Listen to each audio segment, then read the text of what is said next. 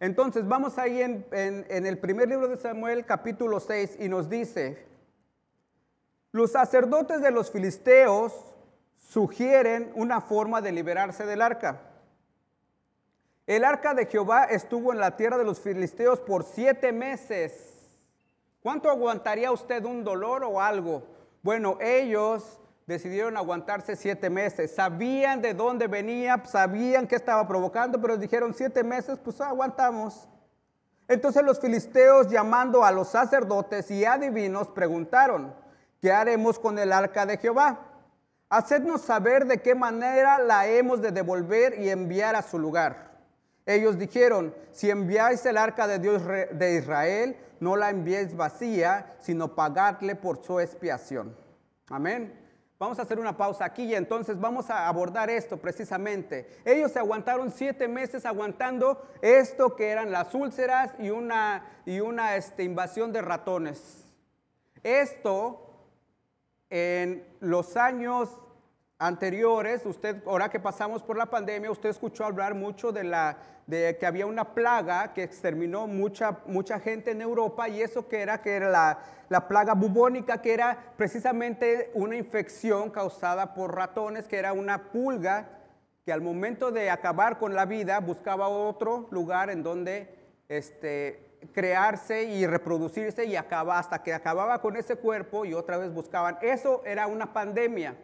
Pues prácticamente esto fue lo que le pasó a los filisteos. Estaban en una pandemia, ¿verdad? Había este, eh, eh, ratas que se estaban proliferando y aparte dice que estaban saliendo úlceras. Hablábamos en el capítulo pasado que el que no se moría inmediatamente, pues le salían úlceras. Entonces esto ya ellos ya se habían dado cuenta, la estaban repartiendo en diferentes lugares y esto me recuerda mucho también, hablábamos de que ellos pensaban que cambiando de lugar el arca, platicábamos la semana pasada, que esto afectaba como si Dios en ciertos lugares no alcanzara, no tuviera alcance, entonces se la vamos a poner al otro ídolo, a ver si aquel sí puede, y lo pasaban de, ciudad en ciudad.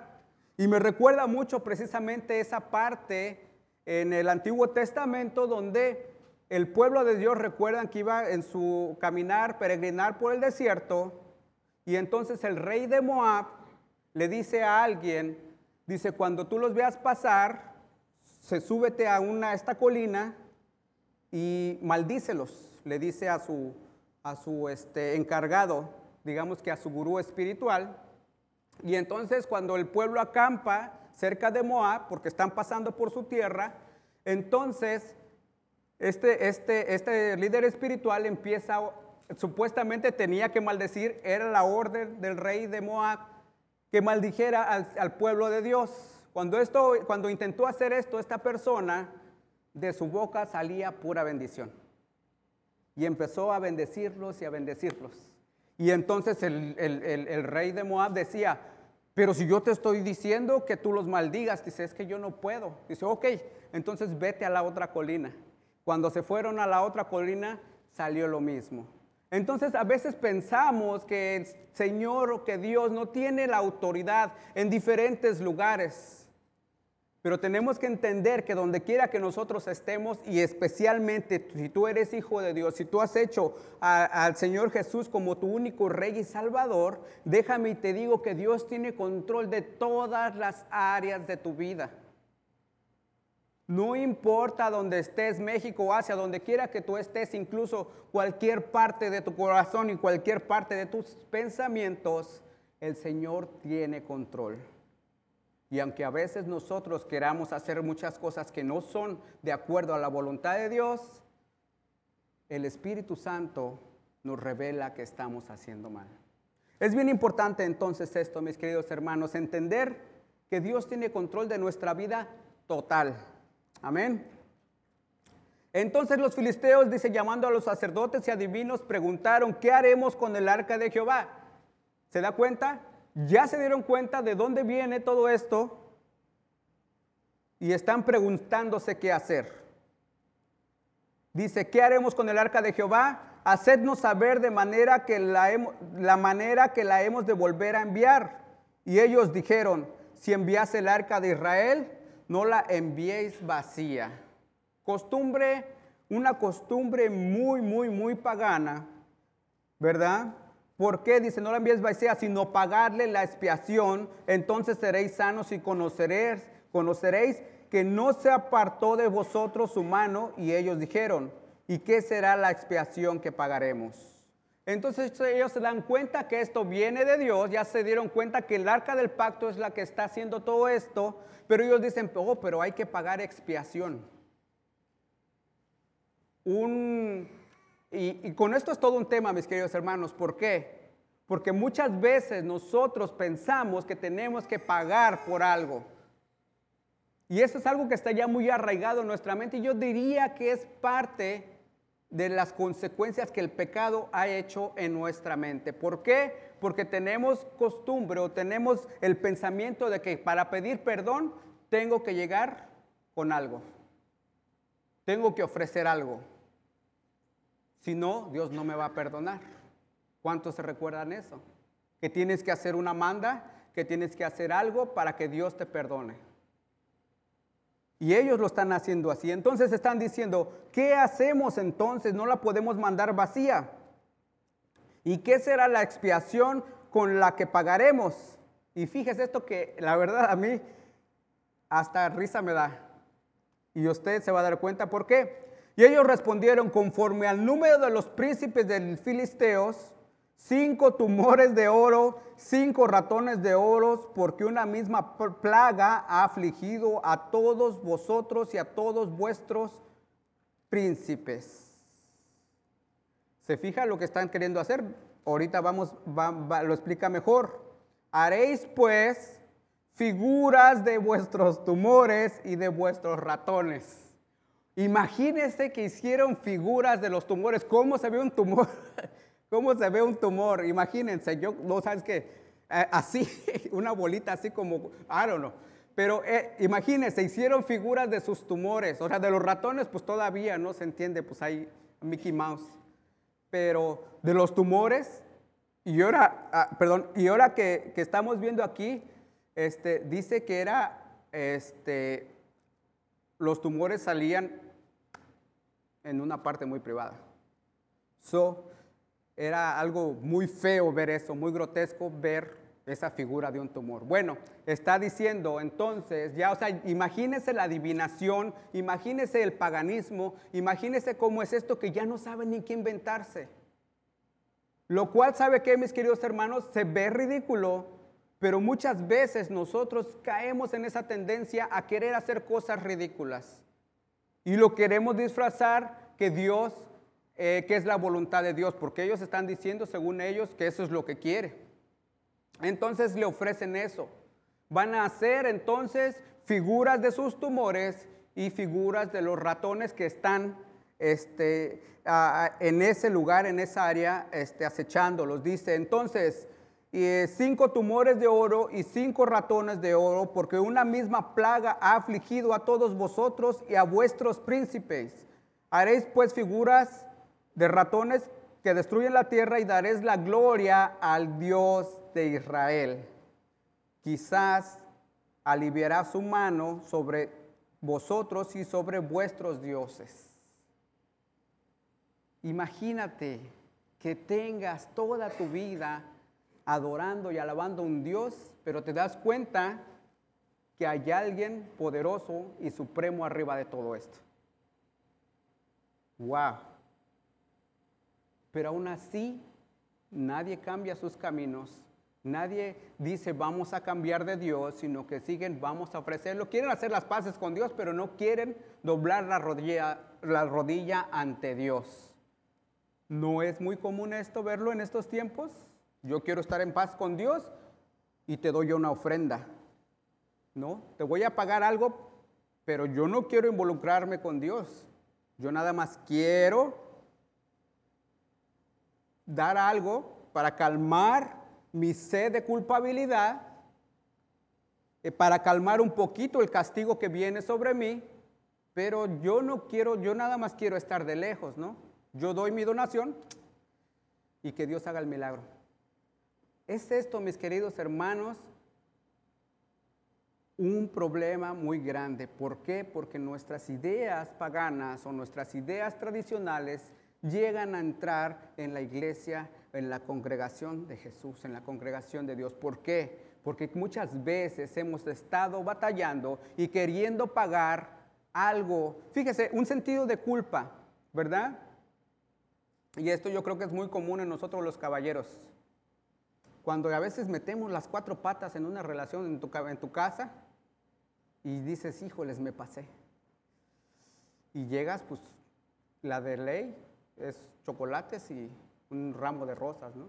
Ya, y eso es lo menos, o sea, eso ya sale, ya sale sobrando, ¿no? Pero ya después lo que digas y lo que sientes, ¿no? Pero estamos acostumbrados a que para que nos perdonen tenemos que dar una ofrenda. Pero ¿sabes qué? Eso no va a calmar tu culpabilidad. Lo que dijiste, lo dijiste y puedes dar las rosas más caras del mundo, el chocolate más delicioso del mundo, pero eso no quiere decir que lo que dijiste o lo que hiciste te justifique. Es una mentalidad que hemos cargado durante mucho tiempo. Entonces, por eso, mis hermanos, es importante entender. Ahora, Claro que aquí usted va a decir, bueno, pero entonces no que hay que hacer obras, no que tenemos que servir. Sí, claro, sirve con el corazón y haz lo que puedas para Dios, pero no pienses que el servicio te va a salvar. El que te salva es el Señor Jesús. Amén.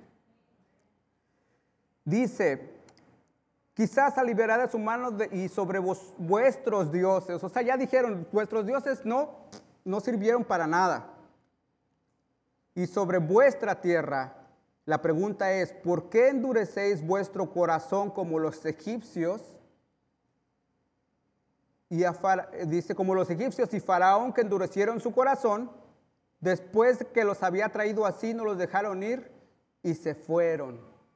Se da cuenta, o el pueblo pagano, cómo reconoce algo que pasó 500 años antes. Se da, sabe que hay un Dios que liberó a los israelitas, a los hebreos del pueblo de Egipto. Y ellos tienen temor de esto. ¿Se da cuenta? Ya pasaron 500 años. Y todavía esas historias andaban por ahí, este, se oían. El pueblo filisteo, los peores enemigos del, del pueblo judío, sabían de esto. Y dijo y decía, no vaya a ser que como los egipcios, como Faraón, que no los dejaba ir y les vino la plaga, no vaya a ser que nos pase a nosotros. Y por eso es que incluso hacen una ofrenda. No la envíes vacía, dice, pero envíala con expiación, es decir, mándale algo, una ofrenda.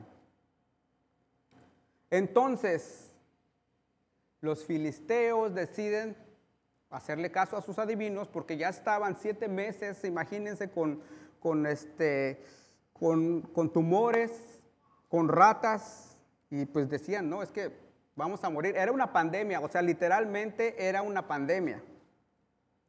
En el versículo del 7 al 9 nos dice, los filisteos deciden regresar el arca del juicio, incluyendo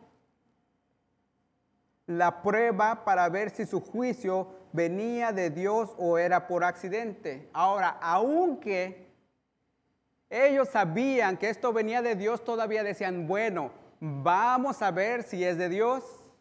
Vamos todavía a poner otra prueba. ¿Por qué? Porque las personas que no conocen de Dios todavía dudan del poder de Dios, aunque sabemos que por gracia de Dios nos levantamos, respiramos, hay aire y oxígeno, pero incluso hay gente que lo duda que existe un Dios.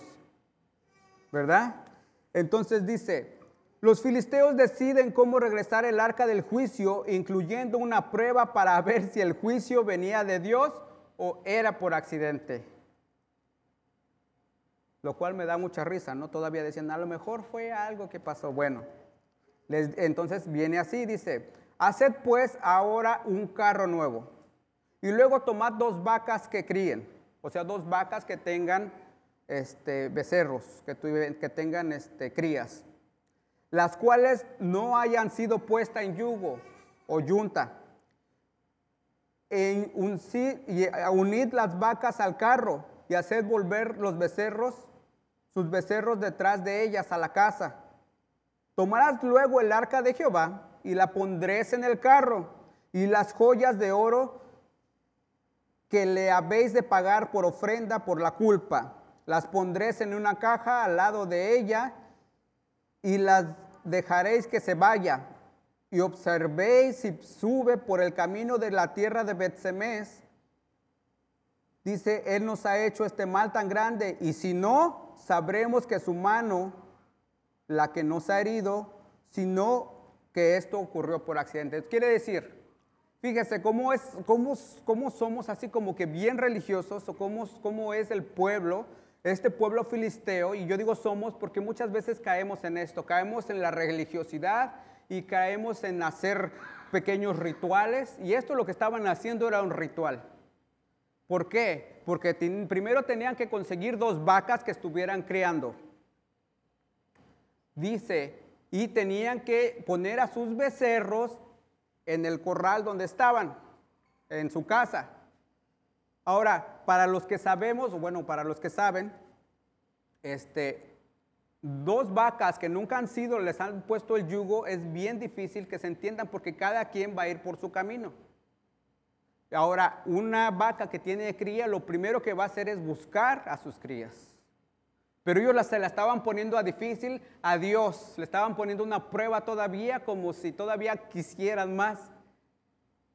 Y entonces dice, van a agarrar estas dos vacas, las van a poner yugo, dos vacas que nunca han jalado un yugo. Y para los que saben de campo, una para que las vacas jalen el yugo y vayan iguales, tienen que estar entrenadas y tienen que estar poco a poco este, acoplándose, ¿verdad? Porque si no, cada vaca va por su lado. Entonces todavía lo ponen más difícil, como diciendo, pues si Dios a ver si puede con esta, todavía así como queriéndole este, jugar al vivo, y entonces le dicen, le ponen el yugo, y ahora pues imagínense, estas vacas van a tener que ir a buscar a sus becerros. Nunca han caminado juntos, entonces le ponen la prueba y ya después le dice, vas a poner las cosas de oro, los tumores y los ratones al lado y vas a poner el arca del pacto en el carro. Y si va derecho a, donde, a, su, a su tierra, o sea, imagínate dos vacas que nunca han estado juntas, que van a buscar a sus becerros, ¿cómo van a ir derecho? Según ellos pensaron. Pero dice, y si se van derecho a donde, a donde es la tierra de Dios, donde están los judíos, pues vamos a pensar que sí era Dios. Pero si las vacas se confunden y si las vacas se van por otro lado, pues entonces fue un accidente. Todavía están con duda, todavía ya vieron que sus dioses no pudieron hacer nada y sin embargo todavía una prueba más, lo cual pues claro no era problema para Dios, ¿verdad? Y nos dice así, Contra toda expectativa las vacas se van ante la tierra de Israel. Versículo 10. Y aquellos hombres lo hicieron así. Tomaron dos vacas que criaban, las unieron al carro, las encerraron en casa sus becerros y luego pusieron el arca de Jehová sobre el carro y la caja con los ratones de oro. Y las figuras y las vacas se encaminaron por el camino de Betsemes. ¿Se vio para dónde iban? a donde, a donde seguían el camino hacia su tierra. Y seguían el camino recto, andando y bramando. Eso no era muy común. Sin apartarse ni a derecha ni a izquierda. Y los príncipes de los filisteos fueron tras ellas hasta el límite de Bet Semes. ¿Verdad? Si dice, no solamente se encaminaron por el camino, sino que siguieron sin apartarse ni izquierda ni derecha. Es decir, esas vacas eran guiadas por algo y iban siguiendo su camino derecho y recto. Todavía la prueba, aún así Dios les demuestra que Él tiene el control en todo tiempo y andando y bramando, ¿verdad? Cosa que no era muy común, porque usted oye una vaca bramar de vez en cuando, pero dice que todo el camino ellas iban bramando. Y aquí es donde, donde las cosas se ponen importantes. ¿Por qué? Porque el arca regresa con los judíos. Y como hablábamos la semana pasada, no necesitó ayuda de nadie. Nadie la fue a rescatar, ningún judío murió en esto, ningún judío intervino, intervino, perdón, y el arca llega sola con los judíos. Imagínense el gozo que había después de haber perdido el arca del pacto por este solamente por este por no hacer caso, por hacer las cosas de acuerdo a su voluntad, pero el arca del pacto regresa solita un día, viene caminando y ahí está. Pero vamos a ver lo que sigue. Y aquí es donde se pone más interesante. ¿Por qué? Porque el, el arca del pacto ya llega con su gente, ya llega con los judíos. Pero no iba a ser tan fácil porque los judíos todavía estaban poniendo su mente en cosas que no eran de Dios. Fíjese lo que dice. El arca recibida con honra y gozo en Betsemes. Y los de, y los de Betsemes, llegaban, segaban trigo en el valle. Y alzando los ojos vieron el arca y se regocijaron. Cuando la vieron y el carro vino del campo de Josué de Betsemes, y por allí donde había una gran piedra, ellos cortaron la madera del carro y ofrecieron las vacas en holocausto a Jehová. Y los levitas bajaron al arca de Jehová, y la caja estaba junto a ella, en la cual estaban las joyas de oro, y las pusieron sobre aquella piedra.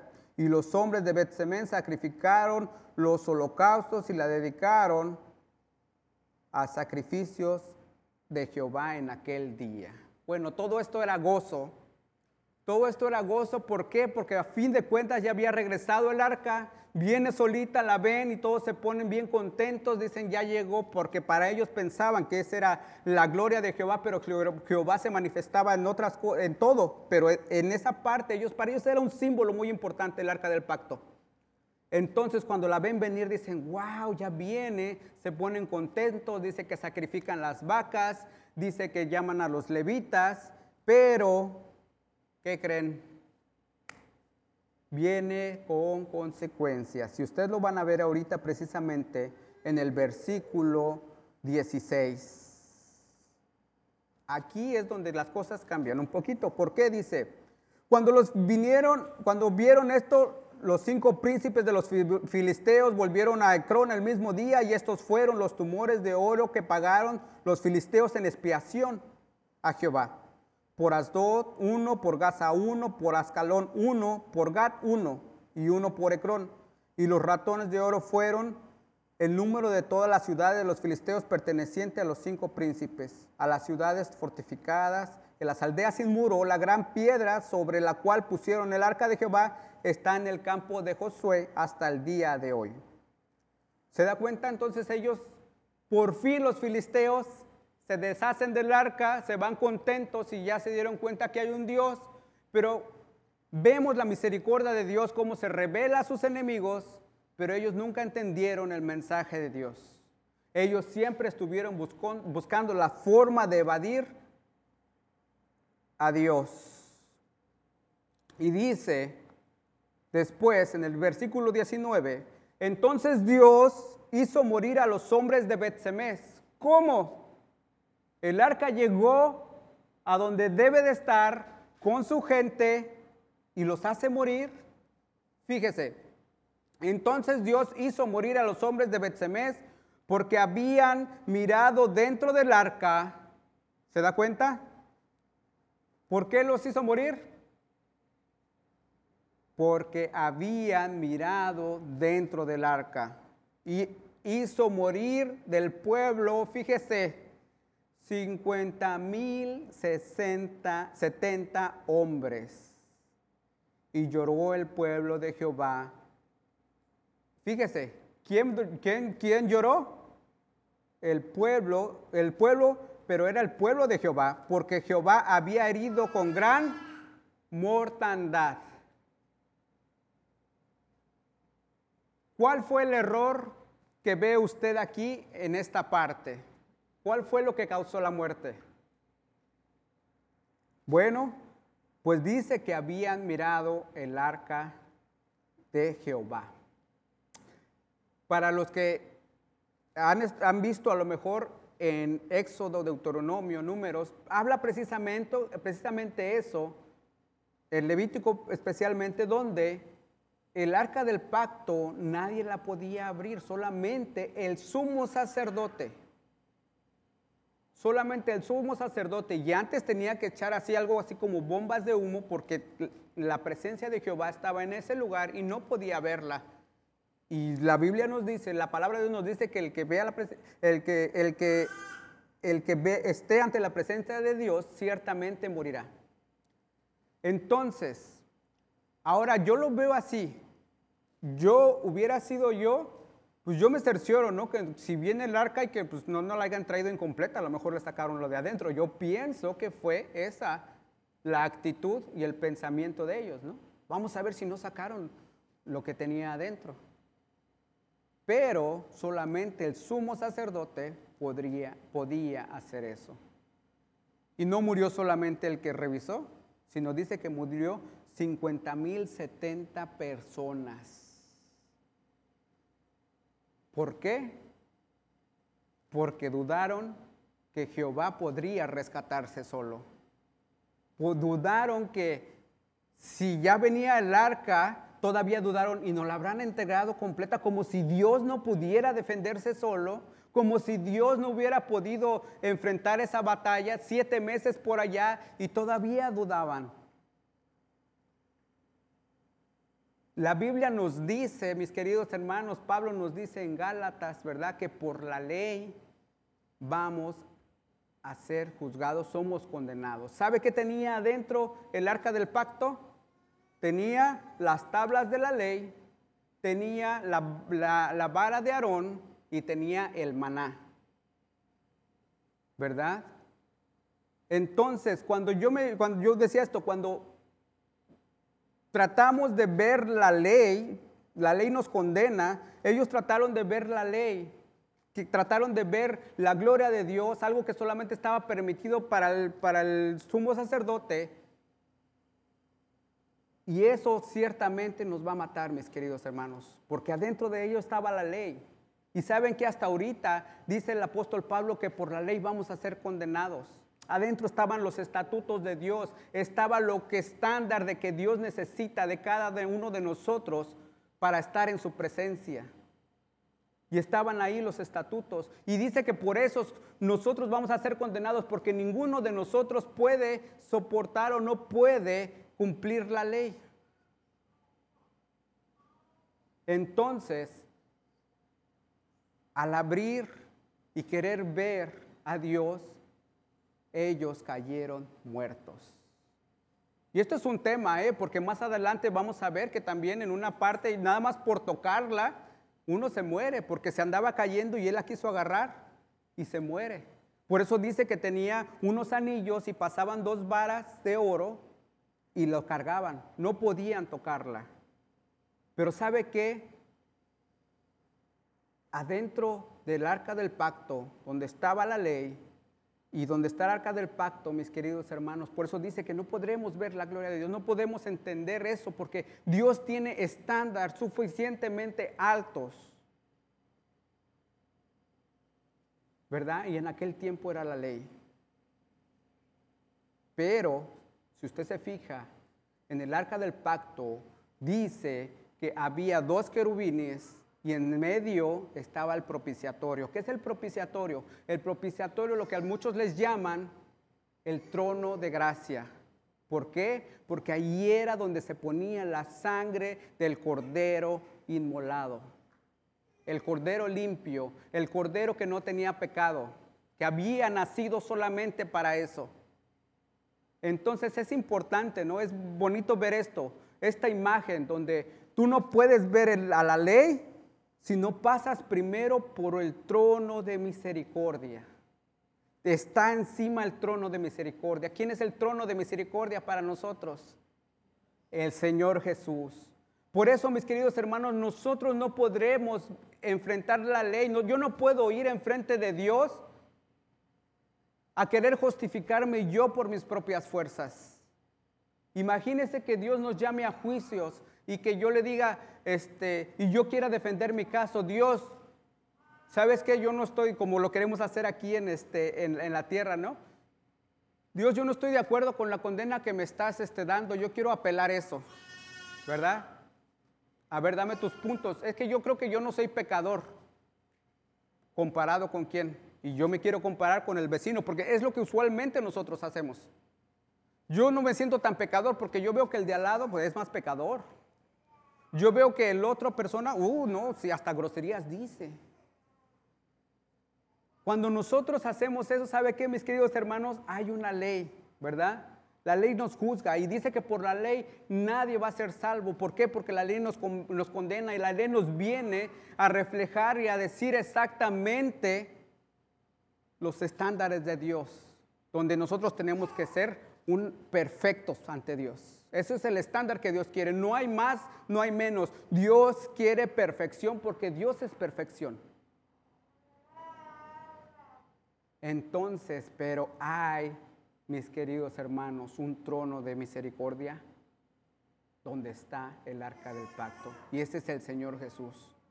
Y entonces cuando nosotros entendemos que para ser perfecto solamente tiene que ser pasado sobre el filtro del Señor Jesús, ahí es donde cambia todo.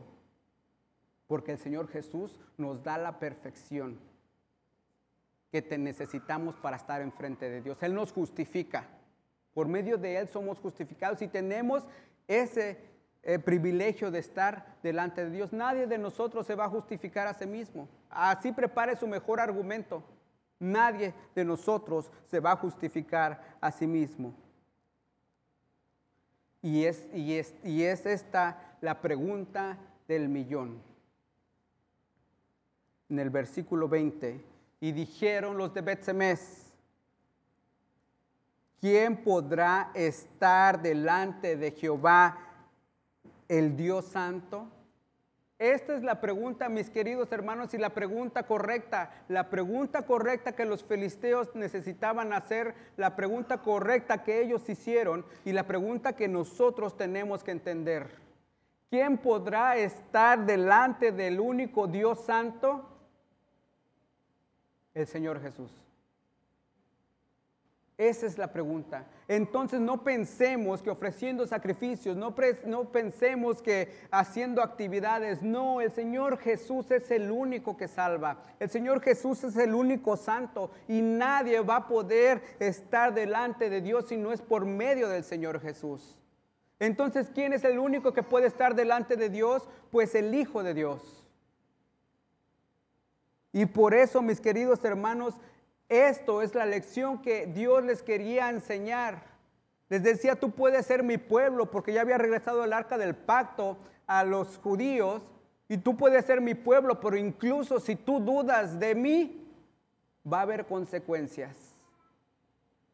Si tú no pasas por el filtro del trono de misericordia, va a haber consecuencias, mis hermanos. Y hablábamos la vez pasada, el ser irrespetuoso o irreverente ante las cosas de Dios puede causar también un mal para nosotros. Por eso, mis queridos hermanos, cuando estemos, Señor, cuando estemos en, esa parte de reflexionar, ninguno de, ninguna de las cosas que yo haga, ninguna de las cosas que yo sacrifique me van a dar la salvación. Solamente el Señor Jesús. Yo no te digo que no seas activo, no te digo que te sientes, no te digo que no te congregues, no. Porque esas son las disciplinas que el Señor nos dejó. Lo que te estoy diciendo es que tienes que tener una relación antes de la acción. Porque si estamos haciendo las cosas, si estamos pensando en que lo que hacemos va a traer gloria a mí y no darle la gloria a Dios, pues estamos ya en un problema. Y eso nos va a traer muchas consecuencias. Así es que mis queridos hermanos nos decía, ¿Quién podrá estar delante de Jehová el Dios y quién subirá de nosotros? Ya ellos también hicieron lo mismo, mis queridos hermanos, que los filisteos. Ellos ya querían terminar también con esto y dicen, ¿a dónde la vamos a mandar? Y dice, ¿y a quién subirá desde nosotros? Y enviaron mensajeros a los, a los habitantes de Kirat Jerim, diciendo, los filisteos han devuelto el arca, descended pues y llevarla con vosotros. Entonces, mis queridos hermanos, ellos ya se querían deshacer, dicen, yo aquí ya nos mató, tampoco ya no queremos el arca y le mandaron, la mandaron a otro lugar, donde dice que el arca se quedó ahí por 20 años hasta que el rey David la movió para Jerusalén. Importante, ¿no? La lección. Imagínense, 50 mil personas cayeron muertas por la irreverencia, porque los judíos desde pequeños ellos estaban instruidos en la ley, pero aún así ellos decidieron dudar de Dios. Entonces, mis queridos hermanos, en, esta, en, este, en, este, en este capítulo, mis queridos hermanos, donde el arca del pacto, donde Dios se salva a sí mismo, donde no necesita la gloria de nadie, Él mismo se glorifica, también vemos y nos da una pequeña imagen de lo que sería el Señor Jesús. ¿Quién va a estar delante de Dios? Esta pregunta es súper importante porque esta pregunta la vamos a ver continuamente. ¿Quién es el único que puede estar delante de Dios? Solamente Jesús. No nos equivoquemos pensando en que nosotros podemos hacer esta labor. Él es el Cordero y como en el arca del pacto había un trono de misericordia donde se ofrecía la sangre, esta sangre solamente tiene que, y tiene y puede ser la del Cordero inmolado y el Señor Jesús ya lo hizo. Entonces, muchas veces batallamos con nuestros ídolos, batallamos con nuestras dolores de cabeza. ¿Por qué? Porque no decidimos darle la gloria a Dios a tiempo. Y porque tenemos la costumbre de ser necios, tenemos la costumbre de hacer las cosas a nuestra manera. Pero cuando viene Dios siempre nos va a revelar que necesitamos de Él. Necesitamos de Él para todo. Y cuando no lo hacemos a su modo, va a haber consecuencias, mis hermanos. Entonces, cuando algún día a usted le preguntan, ¿quién es el que puede estar delante de Dios? Solamente el Señor Jesús.